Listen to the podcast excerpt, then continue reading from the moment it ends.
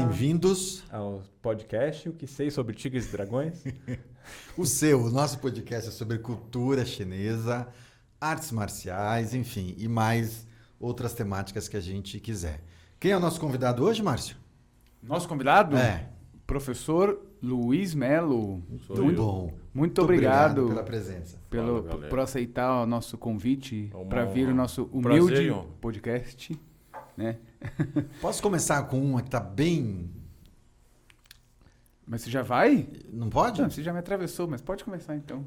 Não, não, a gente acabou de celebrar há poucas semanas o Ano Novo Chinês. Ah, sim. E, e já virou assim um, um evento da cidade de São Paulo, né? A celebração que você e os teus alunos fazem lá no, no templo, na Liberdade. E, e esse ano a gente celebra o Ano do Tigre, conectado ao elemento água. Eu acho que caberia a gente começar pedindo para você falar um pouquinho para a gente é, o que, que nos espera para esse ano aí, tendo o tigre e o elemento água como, é, como o... símbolos do para esse ano.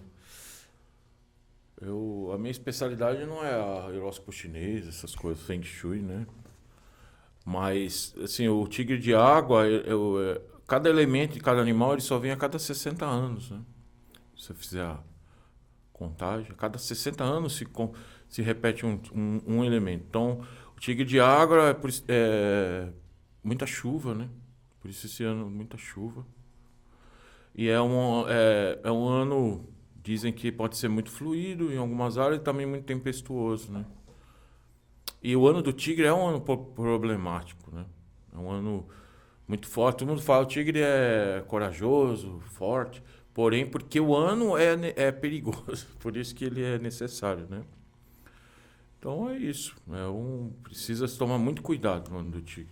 Porém, é um ano que serve para resolver os problemas. Por isso que se existe um grande, um grande caos, é porque está sendo resolvido um grande problema. Uhum. É, não existe como você resolver grandes problemas sem um grande né? Uma grande confronto. Esse o tigre representa isso e o de água mais ainda, né? Outro, outras pessoas podem falar melhor sobre isso, esse é o meu conhecimento. Está ótimo, muito bom. E o ano novo chinês não está tendo lá na Liberdade, né? O pessoal mais no templo teve ano passado, teve normal. Na sua escola você, vocês fizeram uma celebração? Faço, eu faço como religião, né? Sim, sim. A minha religião. Então, eu Pode ter cinco pessoas, pode ter dez pessoas, pode ter quinhentas pessoas. Uhum. Então, a gente faz como um calendário tradicional. Aí as pessoas vêm, ajudam a manter o templo. Esse ano novo agora veio bastante gente. Veio bastante gente. Mais do que eu esperei. Não divulguei tanto, né? Só divulgo no Instagram, essas coisas. Uhum. Veio bastante. O pessoal tá ávido, né? Por conhecer coisas e as cores do ano novo chinês é uma coisa que chama chama bem as pessoas. E é uma festa assim bem bagunçada, né, que eu faço, né, um negócio hardcore. É, não é muito para é, inglês ver não. Né? Porque a festa da liberdade tem aquele chapeuzinho de papel, aquelas coisas, né, que os uhum. chineses não gostam muito daquilo não, os chineses que tem né, o meu estereótipo lá e eu, você ficar assistindo um palco, assim, uma coisa distante. O Ano Novo Chinês é uma coisa do chão, né? Você também tem palco, mas você precisa, as coisas precisam estar ali na frente. E eu faço assim, eu gosto assim, né? Mas sinto falta também da festa que, que sempre tem na Liberdade. É, é uma festa bem tradicional, né? Assim, que sempre ocorreu, né? É, uma festa que, enquanto tinha verba pública, ocorreu bastante. Mas depois, quando parou a verba, tiveram que investir, né? Aí deu uma diminuída. Uhum. Mas continuava grande também, mesmo Sim. assim. Uhum. Uhum. É, você é budista? Sou, assim, tradicionalmente sou católico. Uhum. Né? A, minha, a minha cultura, a minha tradição desde criança é ser católico. Mas o budi eu sou budista também. Né? Como, como que foi essa história da entrada do budismo na sua vida? Assim? Pelo Kung Fu. Né? É, através do Kung Fu eu descobri o budismo. Até por causa do Shaolin, né? Por causa do Shaolin Kung Fu. Foi uma coisa meio natural, né? Uma afinidade com a história do budismo em relação ao Kung Fu, né? Shaolin. Aí fui estudando. Eu sempre gostei de, eu sempre gostei de, de religião. Desde, minha família é muito religiosa, assim, não muito carola, mas eles, eles estudavam caminhos diferentes, né?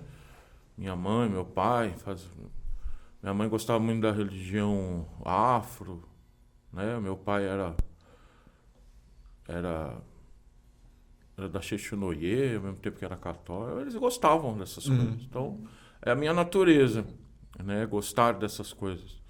Apesar de eu ter tido uma época cética, né? Acho que todo mundo tem isso, né? Durante uma época, época de questionamento, né? É.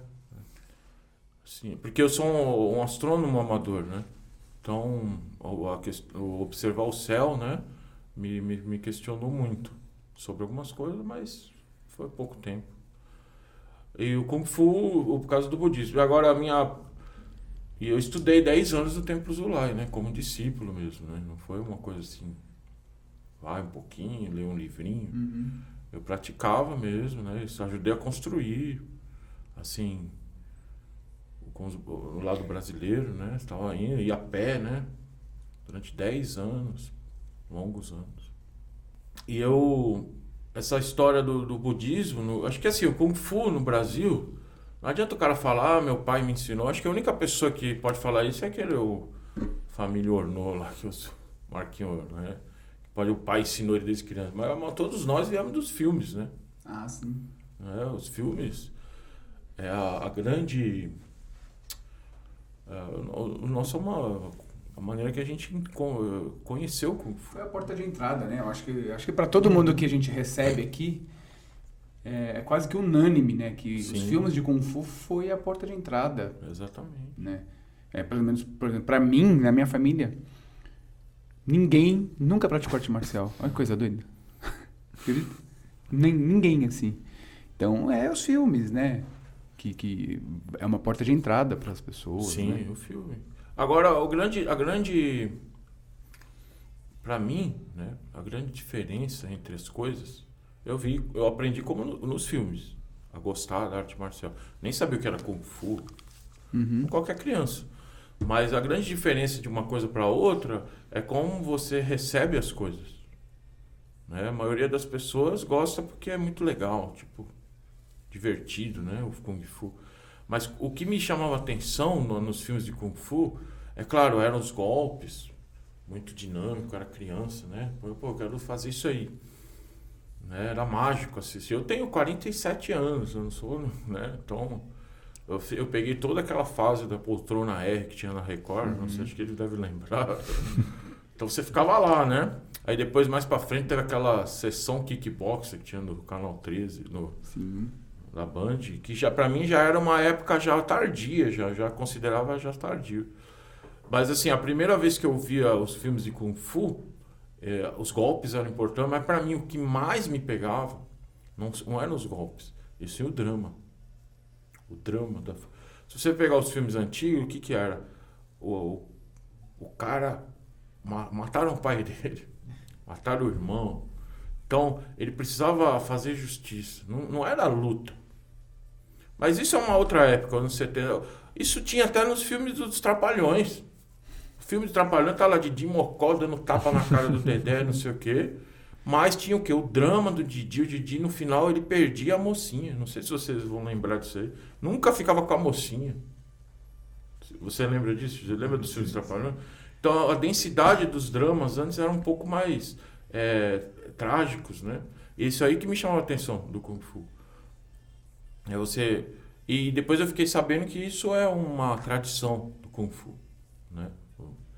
depois eu aprendi, que é, por exemplo, existe uma, uma história, não sei, esqueci o termo agora, é uma, uma tradição, né? Por exemplo, você vai, alguém faz mal para você, te, mata sua família, não sei o que, aí você fica entra em vários colapsos emocionais, raiva, medo, desespero, quer tirar a própria vida. Depois sobra, a, a, parece que a natureza te dá uma saída que chama-se vingança. Né? Vingança te faz ficar vivo. Aí o cara quer se vingar. Ele quer se vingar de qualquer coisa, ele quer fazer justiça, ele quer é, caçar as pessoas que o fizeram mal. Aí o que, que ele faz? Ele busca um, um poder para isso. E no mundo antigo são as artes marciais. Então ele buscava uma escola de Kung Fu. na verdade, é uma escola militar, né? A gente fala Kung Fu, né?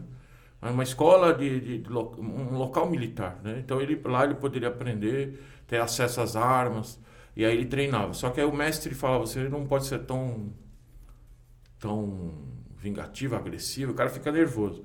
E ele fica tomando várias carcadas do mestre, ele é repreendido, ele às vezes é ficado de castigo, e ele se esquece da vingança de tanto treinamento. E aí ele desiste de se vingar. Você vê, aí entra a, a, doutrina.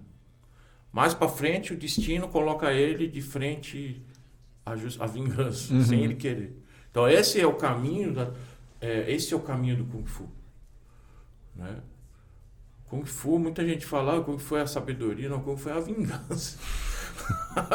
né? Sem a vingança uhum. dentro, claro, de uma maneira é, é, né, ignorante, a pessoa, né? Mas é uma é, é, muita, muitos, muitos sentimentos assim levam mais à sabedoria do que essa, essa uma coisa meio apaziguada, assim, né? Sem Mas energia. será que de repente o estímulo que aquele, vamos falar praticante, né, que precisa dessa vingança, Sim. será que o estímulo que ele tem através dos seus mestres não, não transforma a vingança? Sim, Sim mas né? a doutrina é isso. Sim. O caminho é esse. Né? Porque quando, quando você entra como para ser discípulo ou um aprendiz, você entra grosso, grosseiro. É, e no budismo, no Zen, existe uma máxima. Só fala um pouquinho. Ah, é verdade. No budismo existe uma máxima né, que fala: nenhum grande mestre era muito, muito inseguro ou muito humilde uhum. no início. Todos os grandes mestres eram extremamente energéticos e eles aprenderam a se tornar mais modestos. Uhum. Uma pessoa muito insegura, assim, é, geralmente não, não, é uma ironia, né? Uma uhum. grande ironia.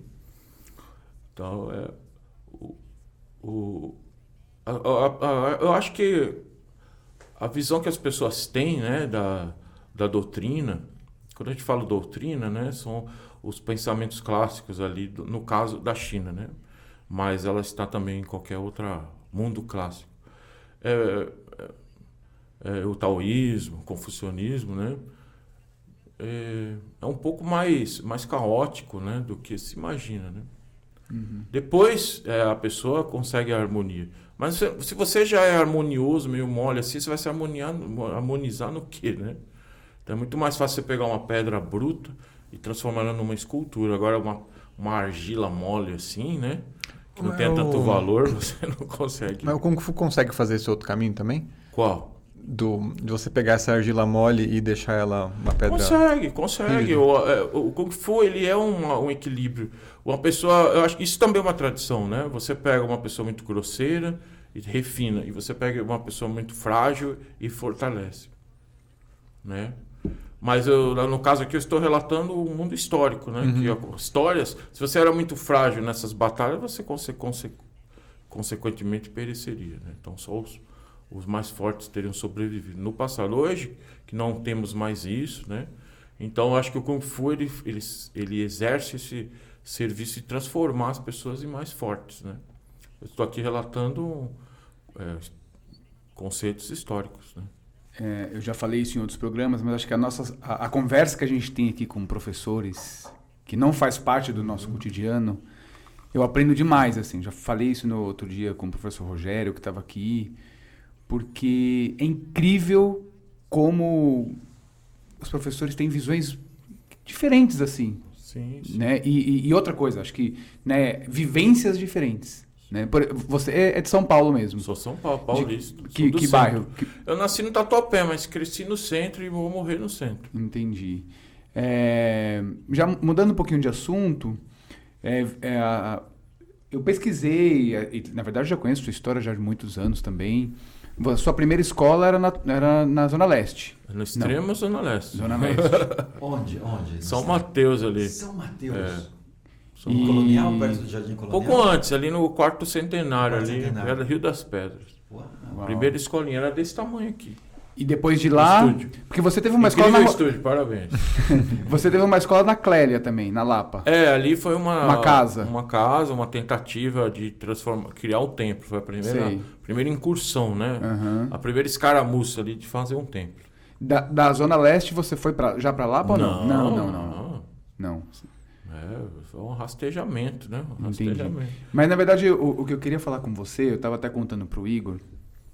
Hoje a sua escola. Eu tá vim na- do Garra de Águia, do, vim do Hungar, vim do, Ing- no Marco Natália, né? Na verdade. Sua primeira, a, a sua primeiro É. contato com o Kung Fu foi com o Marco sim, Natália. Sim, sim. Que interessante. O Kung Fu, no caso do Kung Fu. Sim, sim, sim. Aí depois foi pra Garra de Águia. Qual mestre Lino? Ah, foi, treinei Hungar. Aí a gente treinava muitas coisas, eu treinei muitas coisas. Né? Mas assim, e treinei Muay Thai. Né? Isso foi a grande, a coisa mais profissional que eu fiz, foi Muay Thai. Dos 16 Mas profissional, 20. profissional em que sentido? Porque o treino era muito mais rígido. Entendi. Entendeu? Essa é a verdade. Né? Era um, um treino assim, você quebrava nariz, você era uma coisa. é, eu, eu cheguei a, a conviver ali com, com os caras que hoje estão no MMA, né? E você treinou Muay Thai? No combate esporte. Ah, putz, combate... É, eu, foi um dos primeiros ali do combate esporte, treinei com o Gibi, o grande o técnico Ney Aguilar, né? Um grande mestre, grande mestre. Né? E eu, não- nessa época, que eu tinha 16 anos, pra mim não existia estilos. Eu sabia as diferenças, ó, isso aqui, isso aqui, isso aqui, isso aqui. Mas a minha paixão pela arte marcial era maior do que pelo Kung Fu, isso, aquilo. Né? Se eu fosse, nessa época, aí, se eu fosse ser mais partidário assim, eu gostava mais do, do Jeet Do que do, do que de algum estilo, assim. Mas eu amava todas as artes marciais, né? Mas o treino era pesado, eram duas mil abdominais, dois mil chutes por aula. Você saía... Você só queria sair vivo, né? Ou ficava, É. ou ficava contando, ah, meu Deus, ainda tem meia hora de aula. É, não, uma coisa e outra. A minha, minha consistência física sempre foi defeituosa. Pro- alguns problemas, né? Então não foi assim, né? Mas mesmo no Kung Fu antigo, você vinha lá, o, o cara lá, o pedreirão lá, ele descia ali porrada, né? Então, Você acha, você acha que o Kung Fu... Você tinha que sobreviver lá, o canela, calcanharzada do cara, assim, né? Mas, mas você acha que o Kung Fu, de modo geral, tanto o Kung Fu de modo geral, como o, o, sua, o seu Kung Fu, o seu método, você acha que ele. Não sei se essa é a melhor palavra, mas ele ficou mais. mais tranquilo?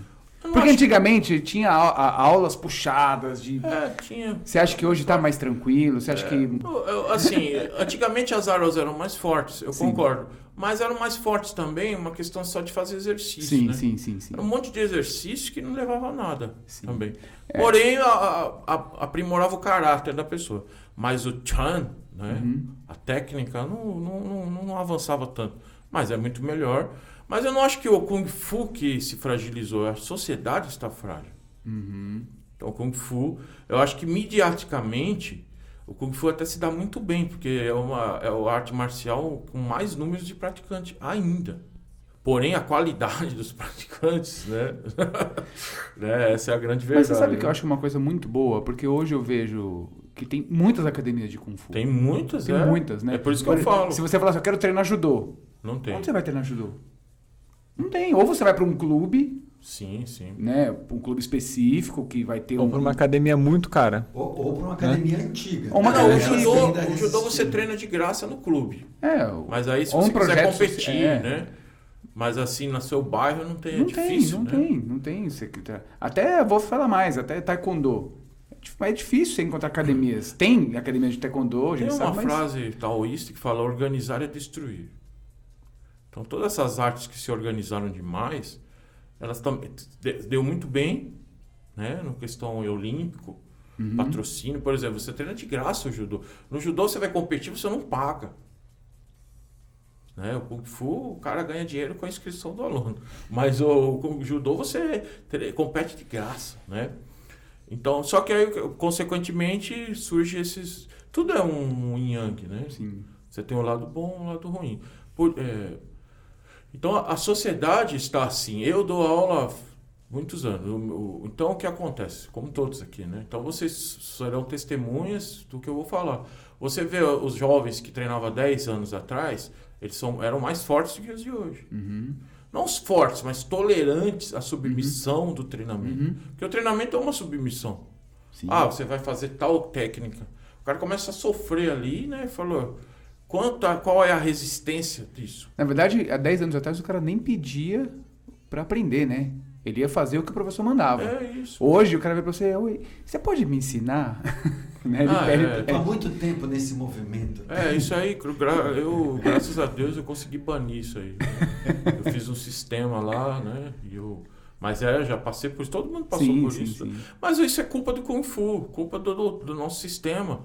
Porque a gente, ávidos por dinheiro, a gente deixou um pouco de lado. Essa é a grande verdade. Agora, por que o dinheiro? Talvez para pagar as contas, isso é nobre. Mas nem sempre é por isso. Uhum. Sempre deve ser. Porque assim, eu acho que o Kung Fu, tu não fala Kung Fu é democrático. Não, não é. O Kung Fu é uma arte que, é, que exclui. Nem todo mundo está pronto para treinar. Para você ter cinco alunos, você vai ter que excluir 50. Como assim? Você pode ir? Por quê? Porque assim, vem uma pessoa e a pessoa. é, vou dar um exemplo assim.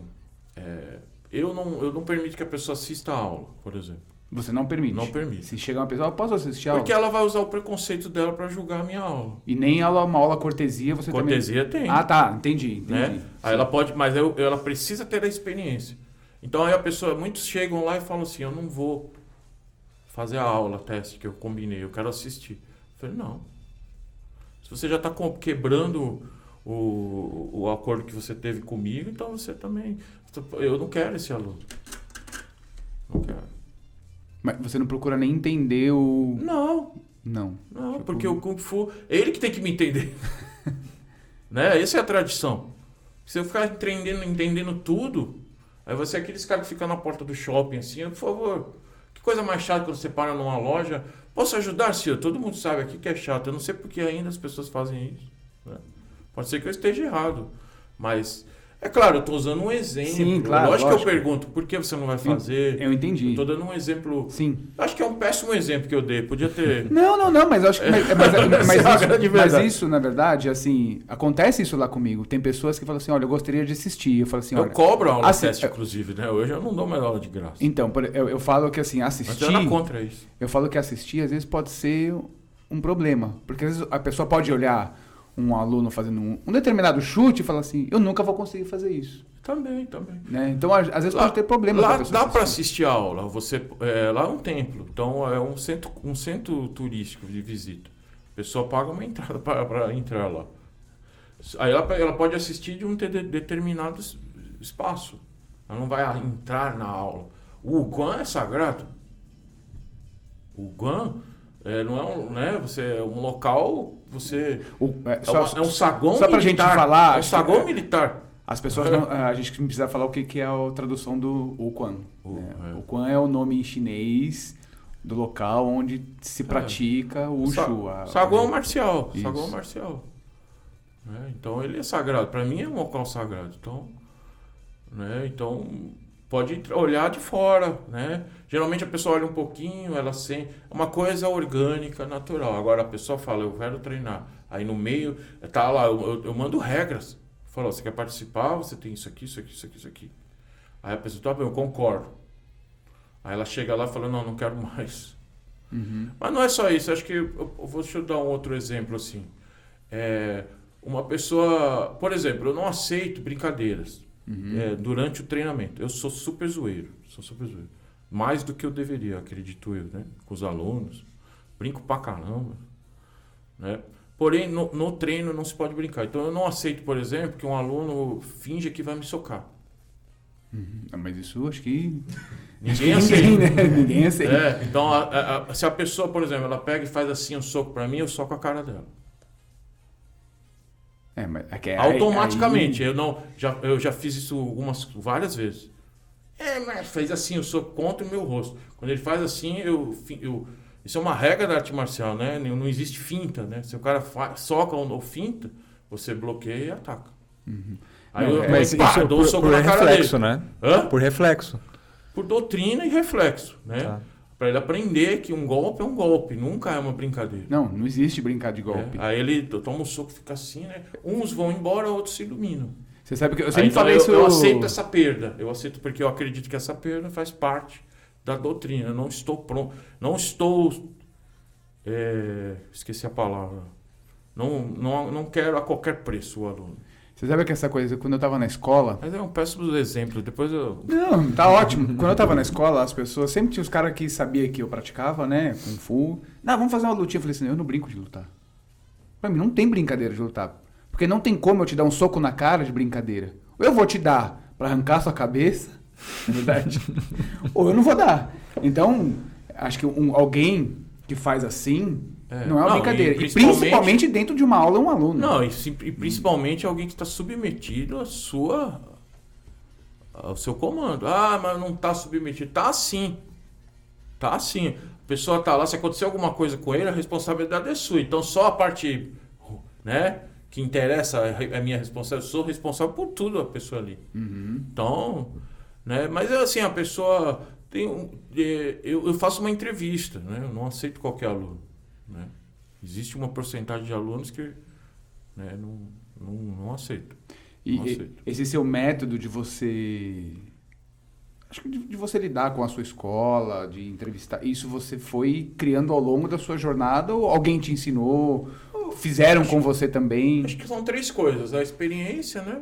Uhum. É, viver numa cidade, viver nessa doideira aqui, né? Uhum. Uma coisa é você ter uma escola que tem uma escadinha e tá fechada lá. Outra coisa é você ter uma escola no, no térreo. Acho que alguns devem ter experiência disso. Uhum. São, são energias completamente É muito diferentes. diferente. Você está ali tranquilo, né? Uhum. O cara, o, o doido, não vai subir a escada pra falar merda lá e descer. Uhum. Você tá tranquilo. Agora, térreo, velho.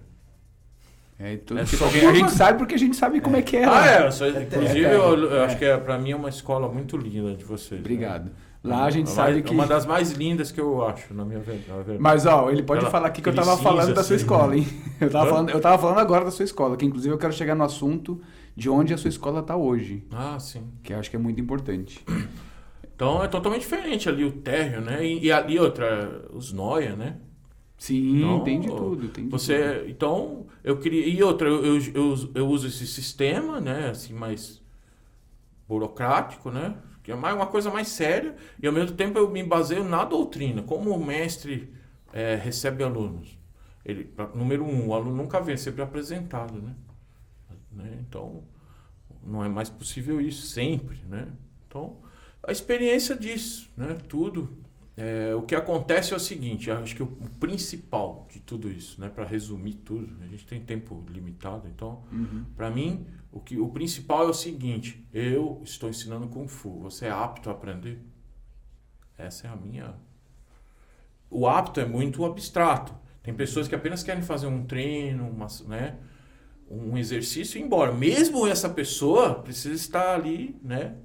Dentro da. Né?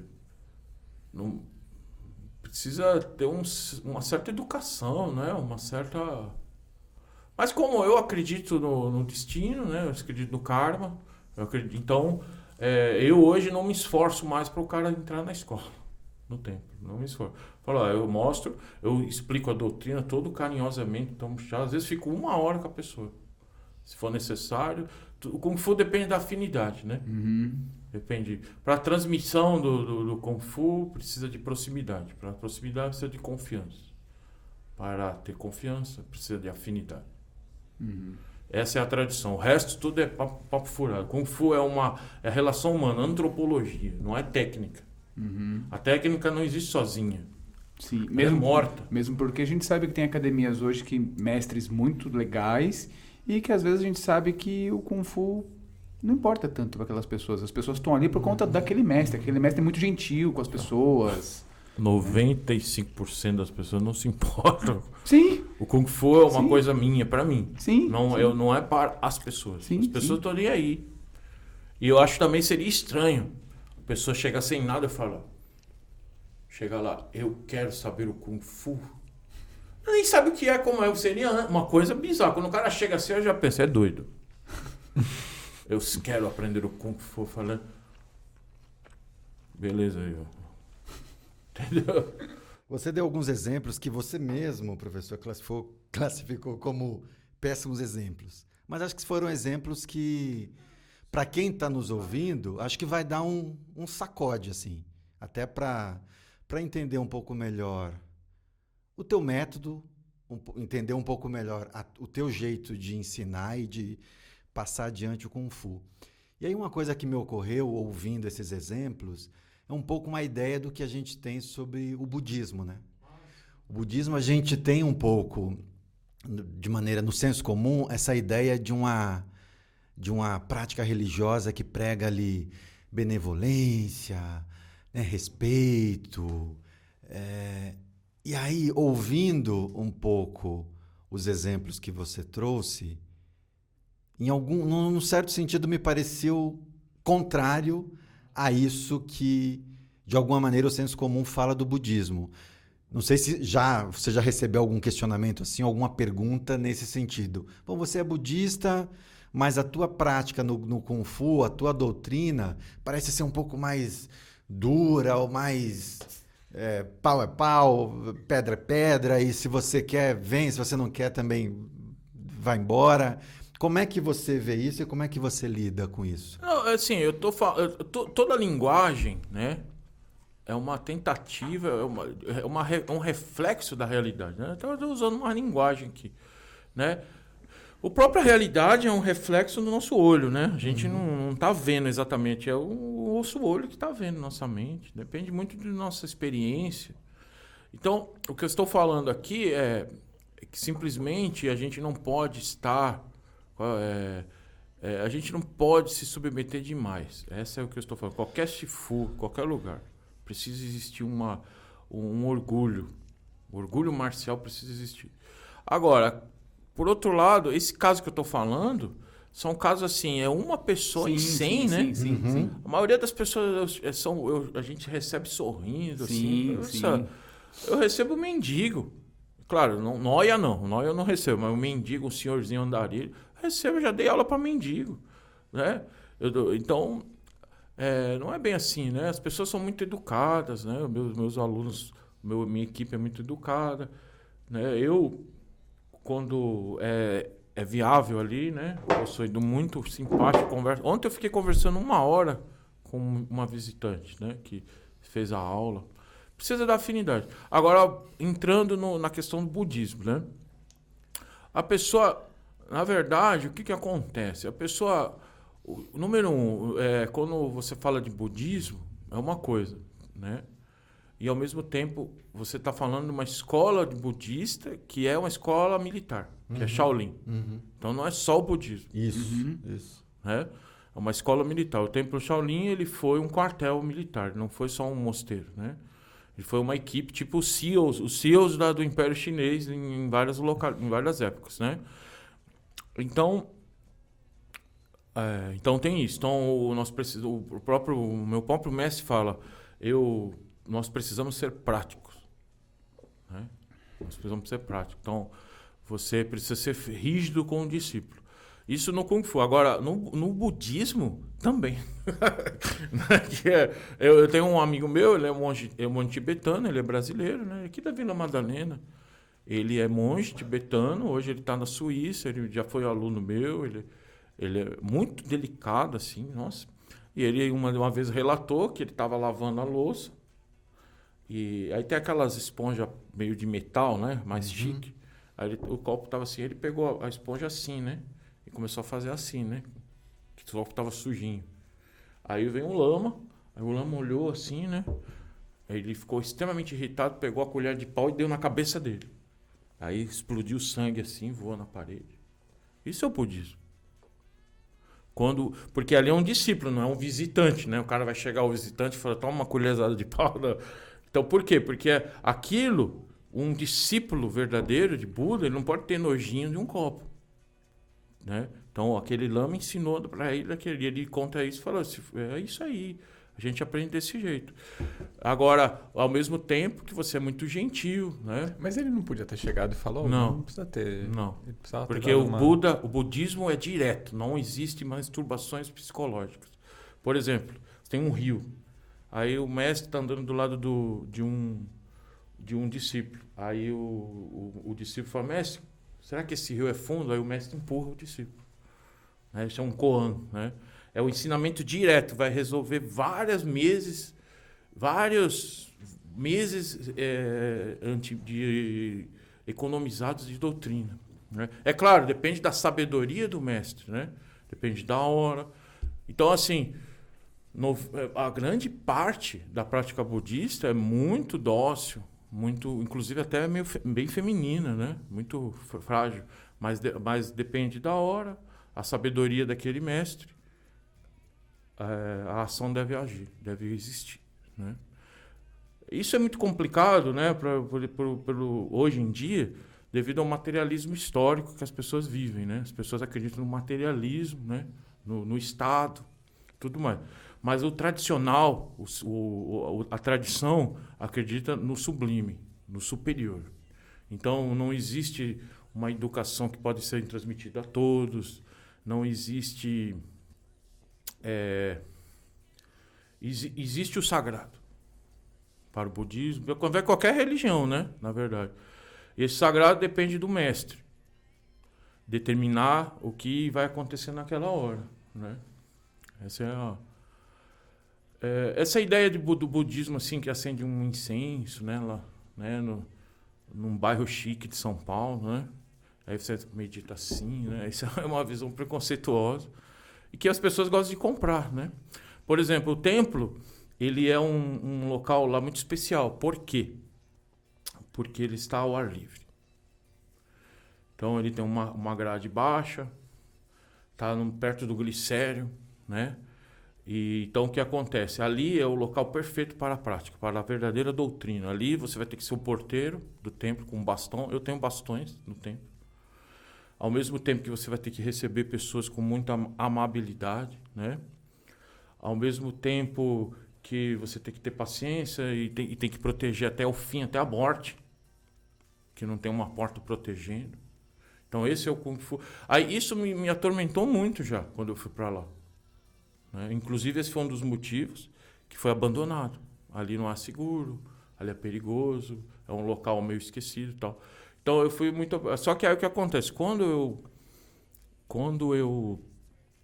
É, aceitei, né? porque acho que a, a, a, a, prática tem muito a ver com aceitação. Né?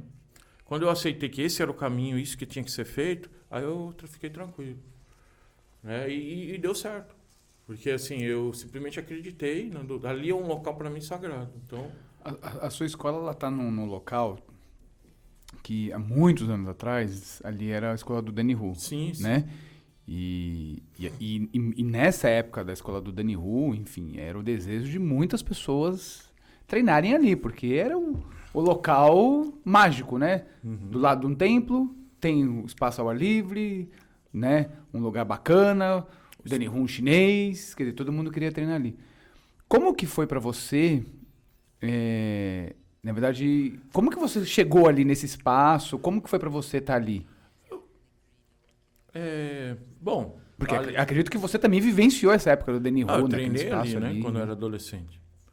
Inclusive ali eu tive, foi ali que eu aprendi o que eu estou aplicando hoje. Parte da, uma vez eu vi um menino assim, eu tava, foi, aí eu Chegou o instrutor, não me lembro, era muito jovem, falou: esse menino não serve para treinar aqui. Pode ir embora.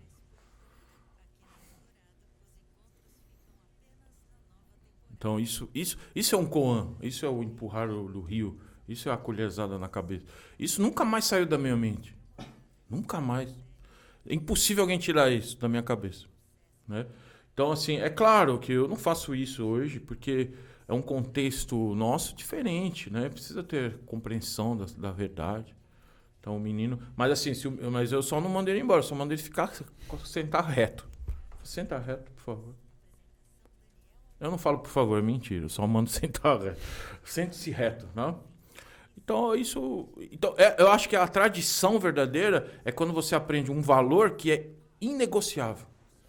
Quando você aprende um valor inegociável, então aí houve a transmissão que é, é falado no Kung Fu, é falado no Tai Chi. Todo, todo o resto é baboseira. Tudo adaptável, né? melhorável. Algumas coisas podem ser melhoradas, um aspecto técnico. Mas quando você aprende uma, uma, uma coisa direta, Nunca mais sairá da, da sua mente. Então foi ali. Agora, como que eu fui para lá? Número um, desde que eu era jovem, eu passava ali. Ali você passa ali na radial com meu pai, né? Meu finado pai ali. Eu passava ali com o Fusquinha e via lá o templo lá, antes mesmo de treinar, eu falava, um dia eu vou ficar ali. Aí passava ali um dia, vai, eu vou ali. Aí fui treinar, não, não fiquei muito tempo, né? Que foi na época que eu estava treinando Muay Thai, então era, pra mim era muita teoria. Eu fui mais pro Muay Thai, né? Mas eu cheguei a ir lá e. E o tempo passou, né? O Danny Hu, ele foi pra Globo, Uhum. ele ficou um pouco mais ortodoxo, né? Ele não precisava mais viver do Kung Fu. Então o pessoal se dispersou e tal. E aí o que acontece? O instrutor que estava lá, ele foi embora. Né? E um, um aluno dele foi treinar comigo. Quem que era esse instrutor que acho que é lá? John, não sei. não, John. não tenho intimidade com eles. Sei, sei. Né? Não tinha intimidade. E o, o- o Instituto Lohan, né, que já era templo Sim. Lohan, com o CNPJ, tudo, ele ficava na Praça da Liberdade nessa época. Acho que você ficava num prédio. Um em cima, prédio, né? é um andarilho, né? Ficava trocando, fazia o que era possível. Uhum. E, e aí é, ele falou, eu sou. Ele treinou, praticou, e depois de uns tempos falou, "Não, eu sou aluno lá da Serpente, né? Falei, legal, cara, pra mim é uma honra que você treine aqui. É, o seu mestre permite que você treine aqui, é a primeira coisa que eu perguntei, né? Eu não aceito pessoas de outra escola dessa maneira. Quando a pessoa tem um vínculo, né? E, ah, é, isso eu lembrei agora que eu queria lembrar. Quando o cara chega e fala mal do mestre, eu mando embora. Uhum. Ah, porque o meu mestre fez isso comigo, eu fico em silêncio. Fale mais. Fale mais um pouquinho pra mim. Ele não prestava, é? Igual o cara fala ex, da ex-mulher, né? Ex-marido. Ah, era um vagabundo. Quanto tempo você? Eu fiquei 20 anos. então foi um. Aí eu falo, ó, você tá muito. Primeiro eu dou a, a- a chance. Falo, ó, o que você está fazendo é errado. Você está atacando a sua fonte de conhecimento. Mesmo que você não conheça, não, não concorde com 100% do que ele falou, né? É, não importa, você não pode sair falando. Aí se a pessoa insiste, aí eu falo, ah, melhor você não treinar aqui. Né? Aí voltando ao que eu tava falando, aí o rapaz treinou comigo. Aí quando ele me informou, eu fui falar lá no tempo com o dono do tempo, que é de uma família, né? Família Wu, família taiwanesa. Aí houve uma afinidade automática entre o dono da família. Ele também é de Tigre, né? né? Então aí a gente foi negociando e o destino fez isso. Mas um- antes de eu entrar lá, é, foi em 2014, né? Aí eu pedi permissão pro Dani Ru. Ah, você falou com ele. Pedi permissão, lógico. Que legal. Falou, eu Legal. gostaria de sua permissão para que eu possa ocupar um espaço e cuidar dele, e montar minha escola. Ele falou, o templo é de todos. Fique à vontade, eu perdi a bênção dele, né? Uhum.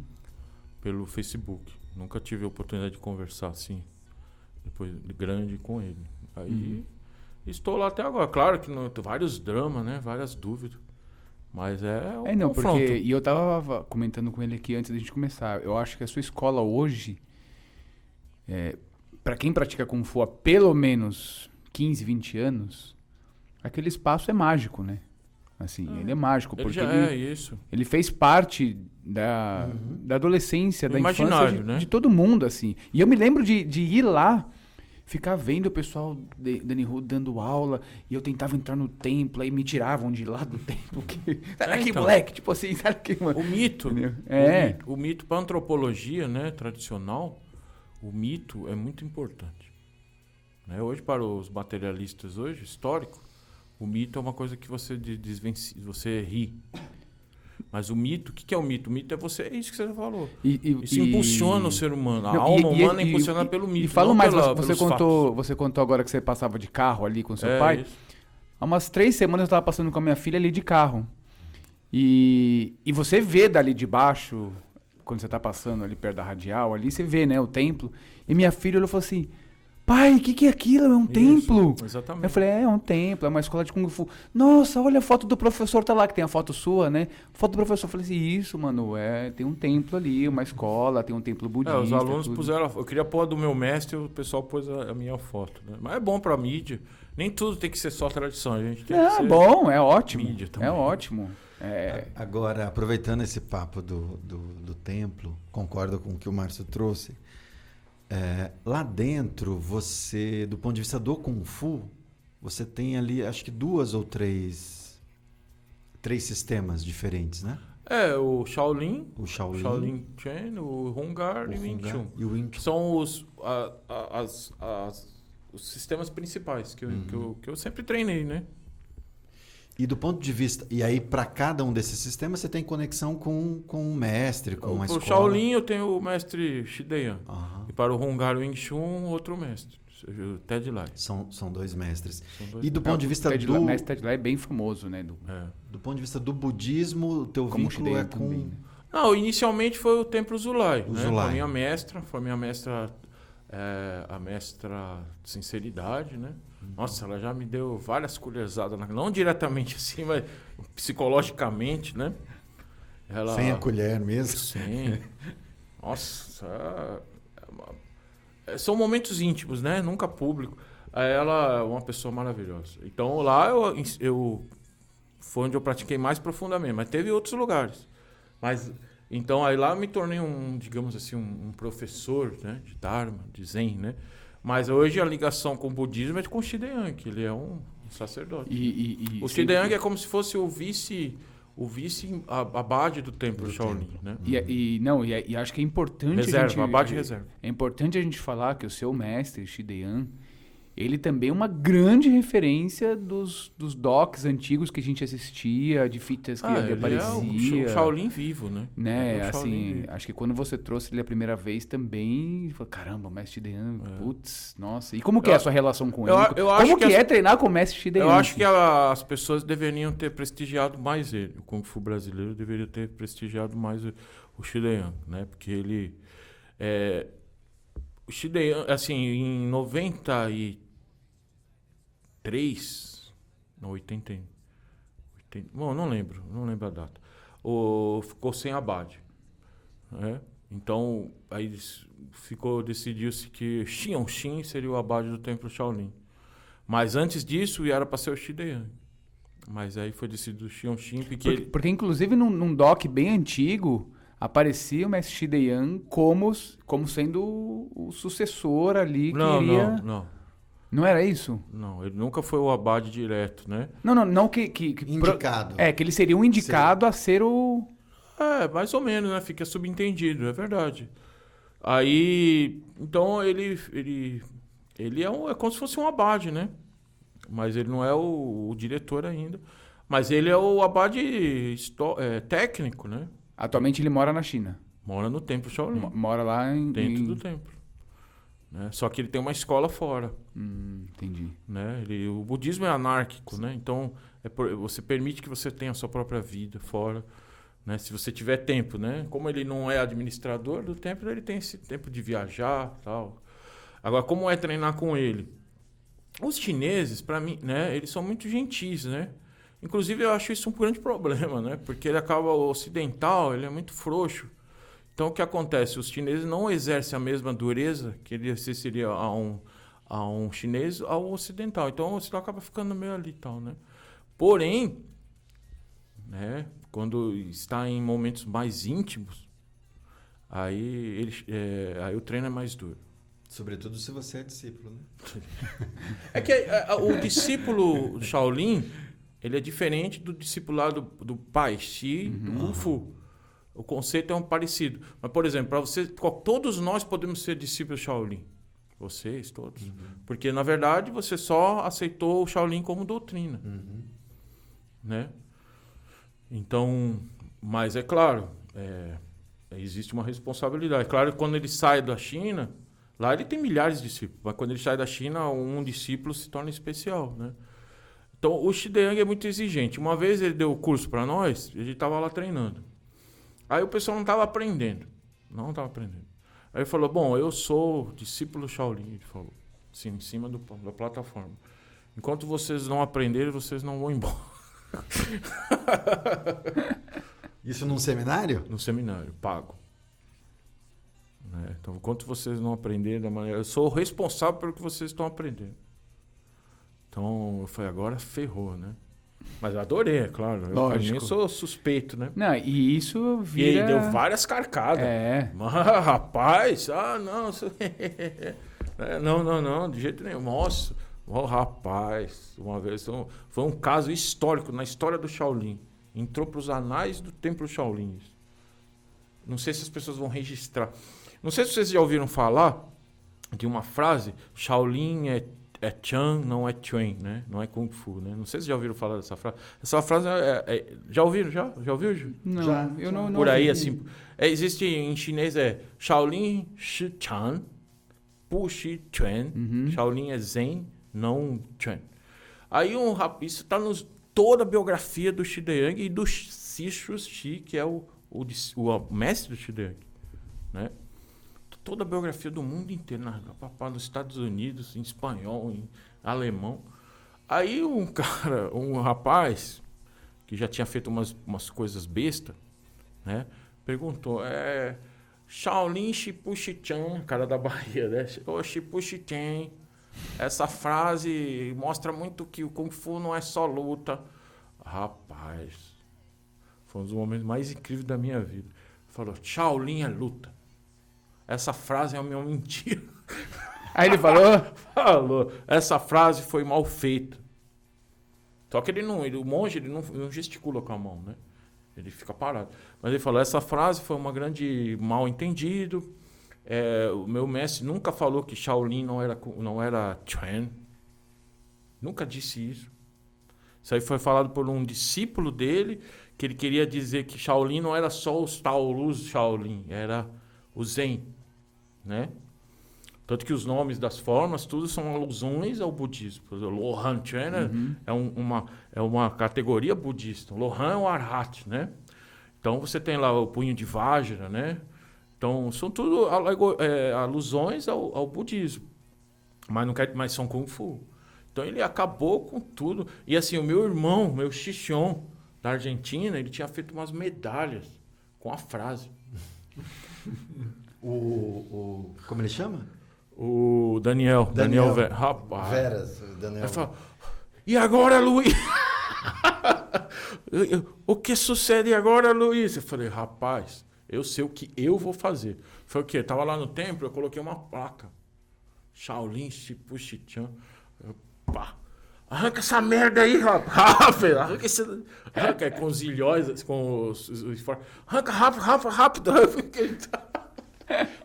Vai chegar. Arranca isso aí, rapaz. Só que aí que tá. Mas aí que tá. Que eu terrível. corrigi na hora. Eu não quero passar gafe, né? Ele já viu isso em todo lugar no mundo. Qualquer biografiazinha, todos os discípulos Shaolin têm essa frase. Mas ninguém corrigiu. Né? Que ele falou, Shaolin é Chen, é Kung Fu. Não é só o budismo, né? Mas aí depois ele conclui, o budismo é um braço do o, Kung Fu é um braço do budismo. É, é uma ferramenta. Originalmente o Kung Fu foi uma ferramenta para servir o budismo. Mais para frente, devido à sua eficiência militar, ele serviu para outros afins e se espalhou para o povo, né? não budista. Mas foi muito engraçado e para mim esse é um grande anedota zen, né? Foi uma anedota e ele arrebentou com o cara, que já não tava muito mais paciência de falar. Então é uma história inédita e ninguém sabe dessa história, tá aí, é, vai ser Muito bom, muito bom. Não, isso é que é legal. Luiz, lá atrás, você chegou a falar do, do feminino e você usou a expressão feminino e usou logo depois um, um adjetivo frágil. E a gente tem, e certamente você tem lá na sua escola, mulheres praticando, enfim. Assim como a gente tem mulheres praticando nas nossas escolas também. E essa é uma discussão, quando a gente fala do feminino atribuindo esse adjetivo frágil, quando você falou isso, eu fiquei pensando, bom, será que a, é- era frágil mesmo a palavra ou era uma outra ideia que você queria É, é trazer? delicado, né? Eu falei a palavra não tão apropriada. É delicado é o termo correto. Porque o arquétipo do, do, do, do, do, ser Kung Fu, do, do, praticante, ele precisa ser muito delicado, né? Muito cortês, muito... E, o próprio Tao Te King fala isso, né? Que o, a- é, o frágil e o suave vencerá o rígido. E o, então o feminino é, ele consegue ser mais poderoso, né, do que aquele rígido, porque o rígido ele não se não se como é que fala a palavra? Flex- Flexibiliza. Não se Não se curva, adequa, né? né? Sim, não Isso. se adequa. né? Não se adequa, não se, isso, não se adapta, é isso. Então eu acho, inclusive eu estava falando isso agora com umas alunas, né? Eu estava falando pra- o verdadeiro arquétipo, né, do praticante do Yin Yang, ele, por exemplo, se, se é uma mulher, ela precisa manter a feminilidade, mas ser firme, né, duro, forte.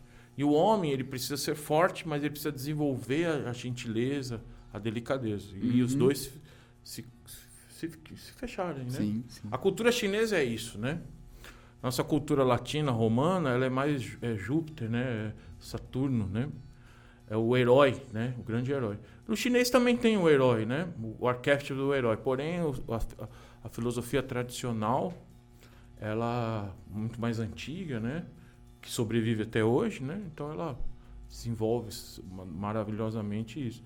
Então, mas o Sócrates falava isso, né? Treinar o corpo e sensibilizar a mente. Né? Muito importante isso. É. A doutrina é isso.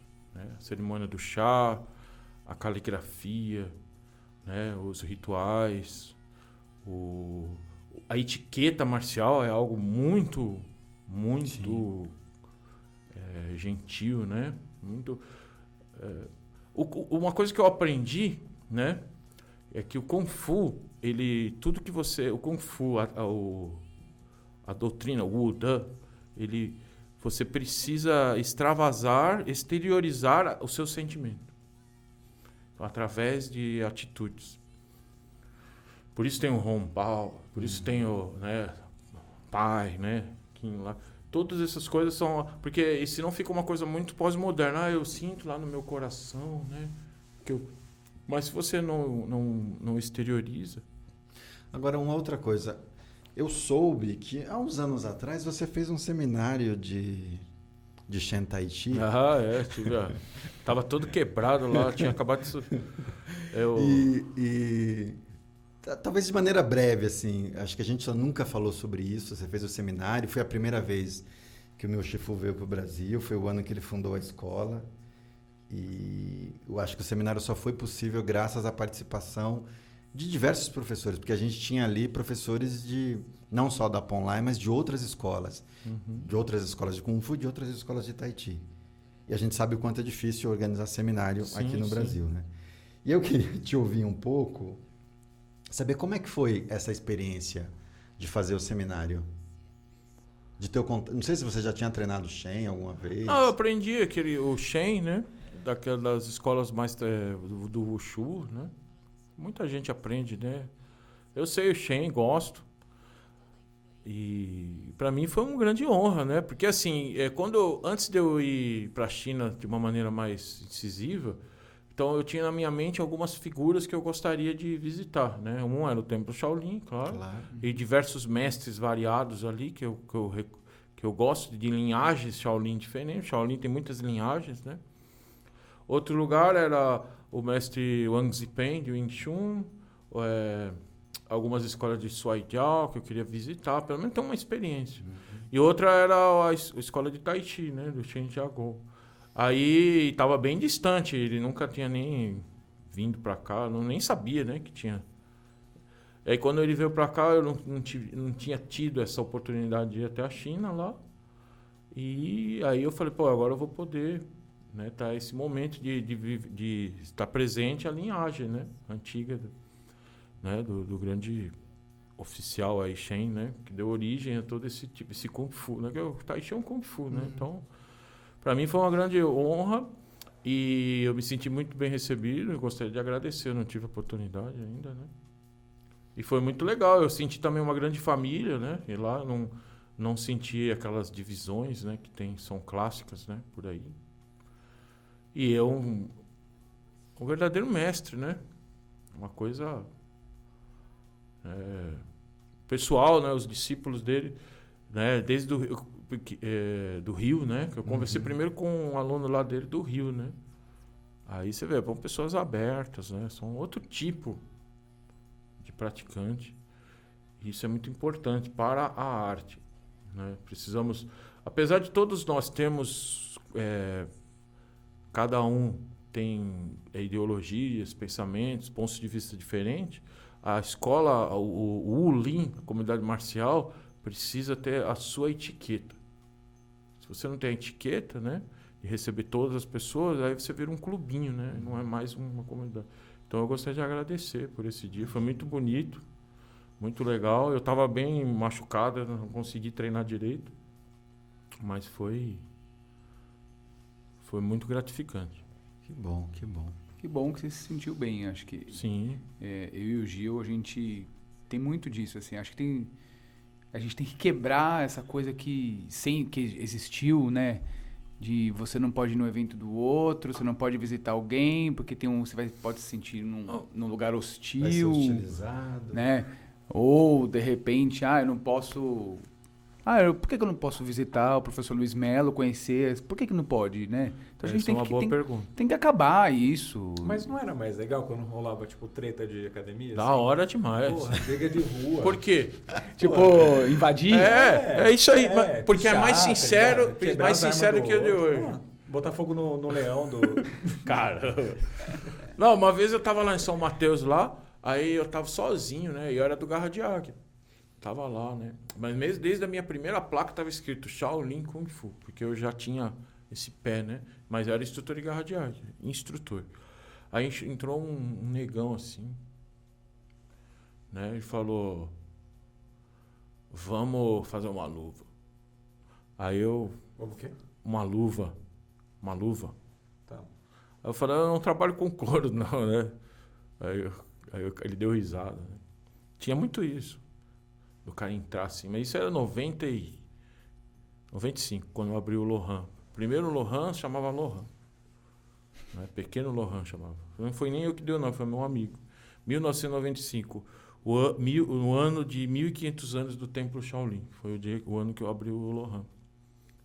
Sabe o que aconteceu uma vez comigo, quando eu era instrutor também, de garras de águia também, na freguesia do Ó, A Garras de Águas do Sul. do Sul. Sim, esse aí é...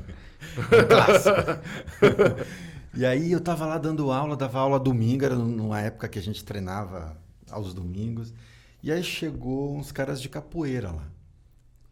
E aí, já, a hora que Isso ele aí, chega... no- 1960. Não, isso daí era, era- Isso era 90 e alguma coisa. E aí o cara ficou assistindo a aula, aí eu fui lá todo gentil, né? Pois Assistir a não, tal. Aí ele falou, ah, eu tô olhando aí, vocês falam que Kung Fu é arte, mas eu não tô vendo nada de arte nisso aí. O cara mandou uma dessa? Mandou assim? uma dessa. E você? E já meio me, me Mas você intimidando, assim. mano, aqui é frega, meu. Eu sou da frega, eu sou Corinthians. meio me intimidando, assim. E eu falei, não, você pode entrar e fazer a aula. E aí você vai perceber que é uma arte. Enfim, eu não entrei no, no embate direto É, com o cara. verdade. Mas tinha ali, classe, é, visivelmente, uma, uma abordagem assim, meio que convidando pro... Ah, não, depois eu volto aí no, na outra aula e tal. Nunca mais voltou. Então, essas coisas que você falou, inclusive, alguns filmes antigos Sim. narram Ah, isso. Vários, né? É, essa disputa, vou lá, dispu- desafio o, mestre, Márcio, aí se eu é. ganho do Márcio, os alunos vêm para minha escola. E depois o Márcio treina, me desafia, vence. os a- Então tinha essa. Eu não sei se eu já te contei. Uma vez eu tava na minha, na minha primeira Ah, eu quero academia. contar umas coisas. Na minha primeira academia, eu tava sentado assim na mesa, não tava tendão, não tava não, eu tava lá na mesa assim. E Só subiu um falando. cara. E subiu um cara, meu, tava um calor, ele subiu com uma jaqueta assim. Aí botou a mão na eu assim, botou a mão na mesa, Fudeu. Bateu? Pá! botou a mão na mesa assim, É. pá. Quero falar com o professor responsável aqui. E eu tava sentado assim, né? Que é da Lava Jato. Não, eu falei assim, Você falou, ele saiu. o professor não tá agora. Ele deu uma saidinha, volta depois. Ele, tá bom. E foi embora. Ufa! Foi embora. Eu falei, eu, eu vou falar que era eu, mas nem pensar, mano. Máfia russa ali. Não, mas é sério, o cara chegou, eu falei, não, é, o professor não tá agora. Você quer deixar um hoje, recado? Hoje lá na chance fala que é o Marcos Paulo, não? Ah, não, porque. É, o Marcos Paulo, aquele Quem é que é o professor responsável? É aquele ali, ó. Aponta um aluno. não. Aponta um aluno. Sou eu, não. É, é aquela menina que tá ali. Ela que é a mestra. aqui, ó. E vou embora, mano. É na rua, é foco pra mim correr é fácil. Por isso que é bom no térreo, né? É. É, essa, é- assim, eu queria contar uma coisa, né? Pra, ter, pra gente já ir finalizando. É, essa, essa época aí, não, é, não tinha só isso, né? Quando eu comecei a treinar, existe um fenômeno, né? Que é... Nessa época, que era uma época que... Existia uma, uma época, pessoal, para os jovens aí, uma época obscura, né? Onde as pessoas não tinham celular. Não sei como as pessoas viviam. Era uma, uma época sombria, Dura? Dark Dura. Ages. Dark, né? Então, tudo que você restava fazer era viver. Você era obrigado a viver, fazer suas coisas, uma coisa incrível. Mas como eles viviam, não sei. Como, né? É uma coisa. Então, o que nessa época, né? aí a gen- a gente, eu ia treinar num parque chamado Piqueri, né? Lá no Tatuapé. E ali, em é, 88, 89, tinha, tinha 14 anos, 13 anos. E até. Eu treinei lá até 25 anos, 24 anos, 26. Em menos, em épocas diferentes. Então ali tinha todos os tipos de lutadores, praticantes, rapkido. Então ali eu treinei tudo, sem pagar nada. As pessoas treinavam, um trava aula pro outro. Mas assim, então o que acontecia? Existia um fenômeno muito, muito interessante, que era as academias são muito duras, o treino é muito pesado. Então aqui a gente vai fazer aqui, ó, 300 chutes na árvore. Com certeza lá naquela academia eles devem fazer 2 mil. Tinha isso. Então a gente, eu principalmente, acabava treinando mais o, a- o imaginário, mais do que as pessoas que estavam nas escolas, nas academias. Porque o que acontece hoje, né, no Kung Fu, a grande maioria das pessoas né, tem uma experiência de Kung Fu, na verdade, muito comercial. Raramente alguém fez um treinamento que saiu daquela esfera ali do cotidiano, da mensalidade e tal, e, e fez um treino assim, agora você vai treinar. Né? Então, eu acho que aí, de repente, essa pessoa que fez um treino relativamente é, comercial, né, que assim para agradar todos. Eu não falo isso de maneira pejorativa. O comercial é importante, é você respeitar as pessoas, os limites das pessoas, né? Então, aí depois essa pessoa vira instrutor, né? E acaba reproduzindo sempre esse mesmo padrão. Eu acho que deve ter mais experimentos, experiências mais hardcores, né? Fechadas. Claro que todos devem ter feito isso, mas a gente deveria tentar aumentar isso, né? Essas experiências. Então eu treinei muito, né? Treinei muito essa época e assim eu entrava no parque é, nove da manhã, eu saía sete da noite, dia todo treinando. né? Então nessa época aí tinha muitas, muitas, muitos confrontinhos assim, né? É, qual o seu estilo, né? Mas isso começou a co- a acontecer comigo depois que eu fui para as televisões, e tal. Foi muito curioso, né? Isso aí toda hora. Eh, Uma vez eu tava no metrô assim, né? Aquele ânimo assim. Aí olha, olhei pro lado, o cara tava assim, ó. Imagina, imagina. Assim, ó. Te encarando. Aí eu, imagina, né? ó. Eu- Cara, fudeu, mano. Me reconheceu, né? Que que- Aí o que, que ele fez? É você, ele falou. Falei, caralho, mano. Isso aconteceu direto, direto. E mais, antes até que eu fui nesses programas mais midiáticos, eu fui em outros programas mesmo. Eu tava assim com uma roupinha, eu tava com uma roupa Adidas, uma sapatilha. Aí eu tava na antiga, um negócio que chamava, um mundo antigo, chama Blockbuster. Olha, é antigo, eu aprovo. Tava lá no fim da Blockbuster, tava assim, né? Tava vendendo os, os DVDs, né? Eu agonizando, né? Vendendo por 10 conto lá um DVD. Cara, um DVD. Aí, aí eu olhei pro lado tinha um japonesinho, assim.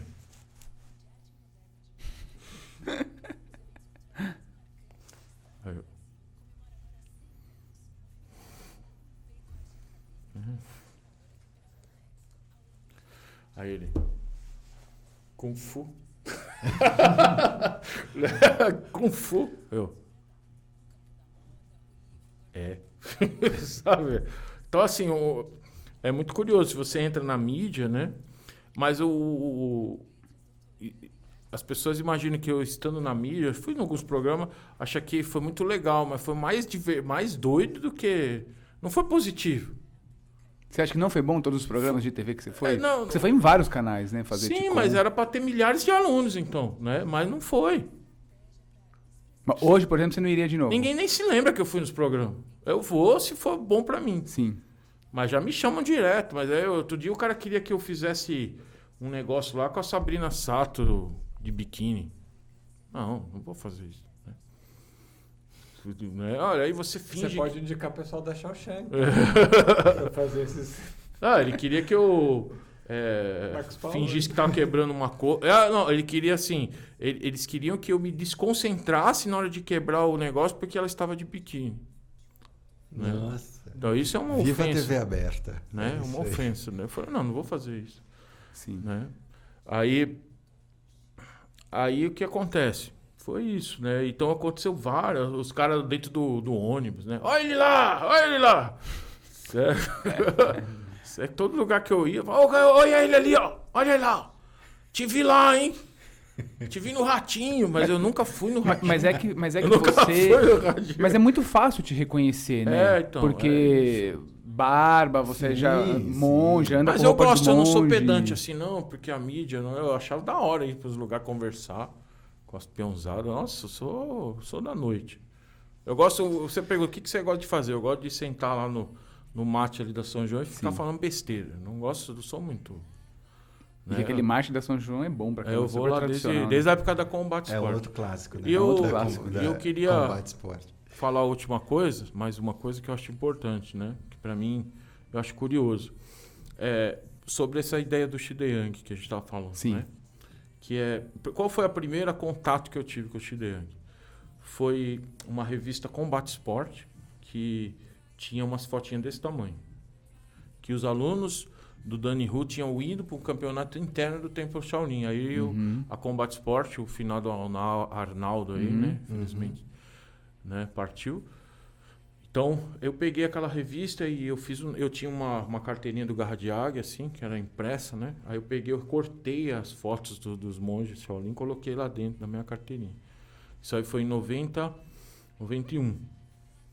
91, 90, e- 92. É, então, assim, eu, desde aquela época eu falei, eu quero ser, eu quero treinar isso. Através de uma foto desse tamanho. Não tinha tido esse. Né? Aí mais pra frente fiquei sabendo do Pedro Paulo, que foi um aluno do, da Garra de Águia, que foi para o Templo Shaolin, né?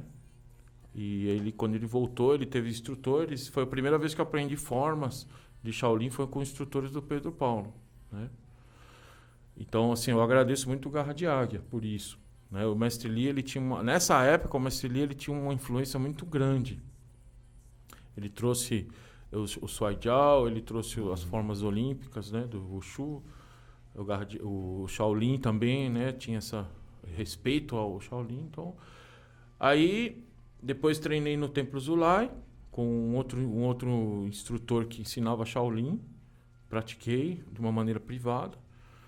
E aí você vê, depois de muitos anos me tornei discípulo. Então você vê, para mim a discipulagem, discipulado é uma coisa do destino, Uhum. né?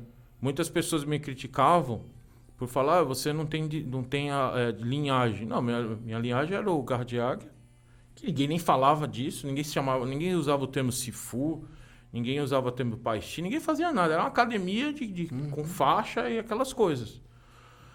Então, agora, então, agora eu sou tradicional. Tradicional agora, nos anos 2020, né? 2010 aí.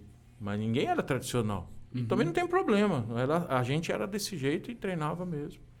Depois, eu, eu, quando eu conheci o Shifu Shideyang, de uma maneira mais formal, passei por uma entrevista. Né? Que o, o entrevistador era de uma, de uma revista. E ele me entrevistou durante seis horas. Seis horas. E eu falei, fudeu, né? Se eu- porque assim, aí eu falava uma coisa meio contraditória, que eu esqueci um detalhe, e o cara fala, mas então, mas por que, que você disse isso? Com quem você treinou? Nossa, o cara fez a. Uma limpa, assim, enquanto o pessoal tava treinando, eu tava dentro da minha sala, no meu escritório, e o cara me entrevistando. Uma coisa meio assim do Partido Comunista né, chinês. Ah, você, eu quero saber tudo da sua vida, né?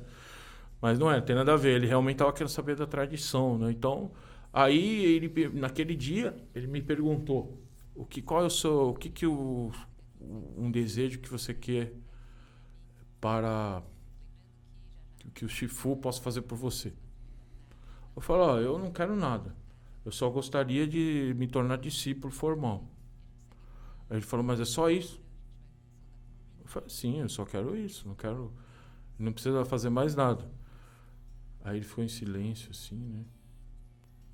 Ele... Aí foi embora, pá. Falei, vamos levar lá pro. A entrevista lá pro PCC. né, eu achei... Foram piadas que eu fiz, né? Foi muito divertida a entrevista, não foi ruim, não. Aí o. é, À noite, de, de noite, a tradutora do mestre me ligou e falou: é, Shifu quer que você se torne discípulo é, amanhã, segunda-feira. Era dia, dia 10 de setembro. Foi bem. Assim, no, no dia do 7 de setembro foi o dia que. Foi o dia que ele teve o, uma, um- um- uma palestra dele. Para mim foi um dia especial, né? 7 de setembro. E aí depois ele. Ele. Eu me tornei discípulo no dia, no dia 10 de setembro, que é o dia do professor, né, lá na China. Ele falou, é um dia muito, muito importante. Ele falou, ele pega a, a- agenda, segue a agenda tradicional, né? O, o calendário chinês né, é diferente. Então, aí o que acontece? Nos dias anteriores, eu levei Shifu para lugares importantes em São Paulo, né? Eh, Eu levei para o obelisco do, do, do, do, do Ibirapuera. Ele ficou fascinado, né? Ficou assim, nossa, porque. E assim, aquele obelisco está sempre fechado. E, naquele dia que eu fui, aquela portona lá em cima, que está sempre fechada, estava aberta. Falei, nossa, não acredito. Aí eu falei pro cara, dá pra gente subir lá? Um amigo meu que trabalha historiador, né? Vamos subir lá. E, Nossa, ficou. Aí eu levei ele no, no Ipiranga, né? Mesmo com o museu fechado, vai reabrir esse ano, né? É. É, levei ele lá, aí contei a história de São Paulo, levei ele no Banespa, né? No Banespão lá, essas coisas. E ele viu que eu gostava de São Paulo, tanto que eu falei. Aí ele, para mim foi um momento muito importante da minha vida. né? Ele chegou e falou, é, eu fiz o- os três joias, né? Você faz a reverência para aceitar o budismo, né? Não é só discípulo do Kung Fu, né? Aí ele falou, agora seu nome é em chinês, São, São Paulo, é São Paulo, né? Luo, né? Ele falou, agora o seu nome é Xin Luo, né? Que é Xin, é, Xin- é Luo de São Paulo, Luo, de Luohan e de templo Luohan. Então, Xin significa ir e Luo é a, é a- o, o iluminado, né? O, o realizado. Então, o seu nome é Shi Xin Luo. Shi é o nome de Buda, né? Shakyamuni, né? Então, esse dia para mim foi muito importante e levou 30 anos para chegar nisso, 20 anos, 30 anos. É. Então, aí um outro amigo dele veio para São Paulo no mesmo ano, 2018. Falou, o seu nome qual que é? O nome é... Ele viu já pelo Face, os chineses sabem de tudo. Nós, nós que não sabemos nada lá da China, né? O Ocidente é ignorante sobre... Falou, seu nome é um strong name, né? Strong name, Xi Xin Luo. Então, assim, o Kung Fu, às vezes você está ali aprendendo, mas o budismo, no caso, ele tem um pouco mais profundo nisso. É, Leva-se 20 anos, 30 anos, não importa. Né? Então é muito melhor, às vezes, você consultar um livro original do que um mestre falso. Ah, sim. Bom, se você está com a gente até agora, percebeu que o papo hoje foi carregado de, da dinâmica que a gente fala do yin e do yang, né? Carregado aí de, de conteúdos que, num certo sentido, pode parecer controverso para você, mas depois você percebeu que, opa, isso faz sentido, ou não, isso não faz, isso faz. Então foi um papo cheio do que a gente tanto pratica e prega dentro do Uxu. Não esquece de curtir o canal, compartilhe o vídeo e deixa comentários aqui pra gente. É isso? É isso. Isso aí. Obrigado, Chifu, Luiz. Obrigado Pela pela, presença. Schweppes, que apesar da brincadeira, Chifu Gil sempre reconheceu. Obrigado. hein? Muito obrigado. Salve! Valeu. Tchau, Salve.